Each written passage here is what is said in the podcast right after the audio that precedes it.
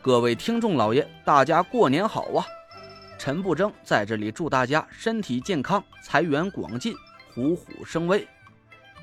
在新的一年里，我会为大家奉献更多、更好、更精品的有声书，给大家听个过瘾。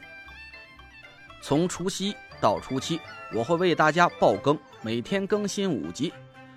在我的声音词条的每个页面啊，有个小圆圈，里面有个赏字。各位听众老爷，各位家人，您开心呐，就给我打赏个一块两块不嫌少，十块八块也不嫌多。毕竟啊，咱这书还有很多很多集要去听，而且是一直免费让大家听的，这我也得吃口饭嘛，是不是？谢谢了，各位听众老爷。第二百四十集。虽然我不知道熊云到底在鼓捣什么法术，但我也不敢让他再这么唱下去了。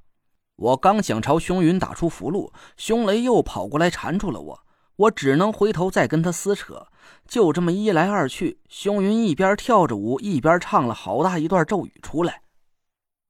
再拜二拜药王爷，药王老爷本姓孙，家住湖广蜀中人。他在蜀中开药铺，压药碾子捣药缸，切药大刀亮堂堂。老君炉里炼过钢，药童药女缠着采药筐。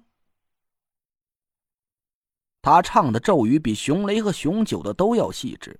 我记得熊雷和熊九好像就是简单的请了个叫金花教主的大仙来助阵。而熊云却好像在细数金花教主的过往故事，还一路一路的点起兵马。看来他这个法术要更厉害一些。我不敢拖延时间，一个劲儿的朝着熊雷攻击。可他却好像做好了跟我打持久战的准备，摆出了一副死守不攻的架势，和我磨叽个不停。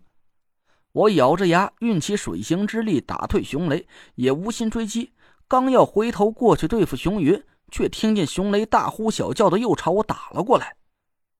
我心下焦急，越是想速战速决，熊雷却越是像贴狗皮膏药似的。那边熊云还在不停的边唱边跳，我也不知道他这些咒语到底是有多长。上方道友七月七，下方道友十月一，下方道友九月九，上方道友三月三。三月三，王母娘娘蟠桃会寿宴之日那一天，各路神仙来赴宴，胡皇人马把酒来谈。胡家人马打了王母娘娘金茶碗，黄家人马撞到王母娘娘玉栏杆。玉皇大帝发了怒，就把胡皇人马打下了山呐。关外出马仙施法，还真是刷新了我的三观。我还从来没见过这么墨迹的咒语。我和熊雷已经你来我往的打了足有十几分钟了，熊云却还在喋喋不休的唱个不停。我倒是有点佩服这个老太太，这么长的咒语让我念下来都挺费劲的。她这么大岁数了，竟然还能一边唱一边跳，别说是记错词儿了，就连大气儿都没喘几口。这还真是个跳广场舞的好材料啊！不过。再这么耗下去，肯定对我没好处。再长的咒语也有念完的时候。我心里暗暗盘算，怎么才能摆脱熊雷的纠缠，打断熊云的祭祀仪式？我心里一动，突然抓起老君鼎朝熊雷丢了过去，朝他大喊了一声：“看法宝！”熊雷刚才在老君鼎身上吃了个大亏，他眼见老君鼎飞来，赶紧后退几步，死死的护住了全身。老姐，你快点啊！这小子法门越来越邪乎了，老弟要顶不住了呀！熊云回过头，刚要说什么，我瞅准了时机，手里的符箓呼的朝唐果儿飞了过去。我猜熊家四个人布下这个阵法，肯定是和他们的年龄有关。我从唐风和楚灵手里骗到了他们的生辰八字他们的年龄都是九的倍数，这肯定不会是巧合。用吉数来布阵是很符合风水里的讲究的。我现在只是不知道唐果儿的生日，也不知道他在这个阵法里到底会起什么作用。但要是按照这个阵法的规律，唐果儿今年应该是十八岁，也是吉数九的倍数。我已经确认了熊天不会风水术，他应该不会是这个阵法的阵眼。那剩下的人最有可能的阵眼。就是唐果儿了。要是这个推断成立的话，我只要破了唐果儿这一个环节，就可以解开整个阵法。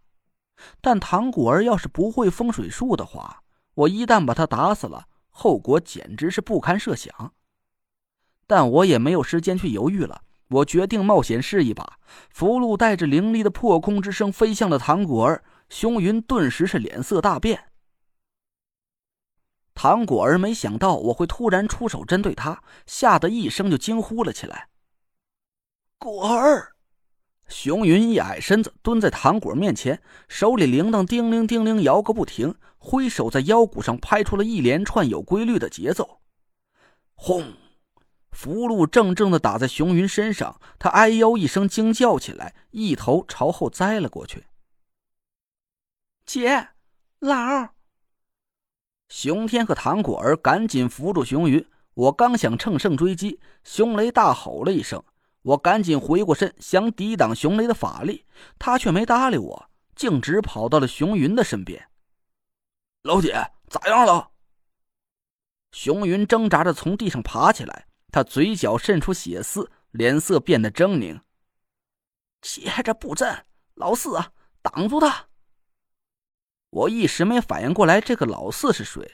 就一愣神的功夫，熊天从地上爬起来，张牙舞爪的就朝我冲了过来。我靠，不要脸啊！让个不会风水术的泼妇来和我缠斗，他们趁机布阵。熊雷跪在熊天的位置上，和糖果一左一右继续跪好。熊云又唱起了咒语，看起来他伤的不轻，一条腿一瘸一拐的。他的嗓门也高了起来，几乎是在吼叫着唱出了咒语：“一股统领，一股兵，一个教主，一个先行，一个关襄王子，一个拉马童。大道走，小道行，雾气昭昭，拧成声，一起来到海岸当中，这才打开一条路，就回唐王出了海岸当中，一起返回了长安城。”唐果儿跪在地上，随着咒语不停的磕头。我断定他一定就是这个阵法的阵眼，不然熊云刚才的反应不会那么紧张。我拼命想躲开熊天，把符箓朝唐果儿丢过去，但这个老娘们儿是真虎啊！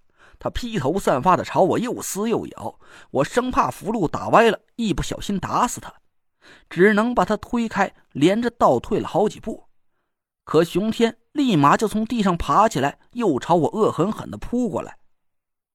一阵撕扯之后，我反倒是离熊云他们更远了。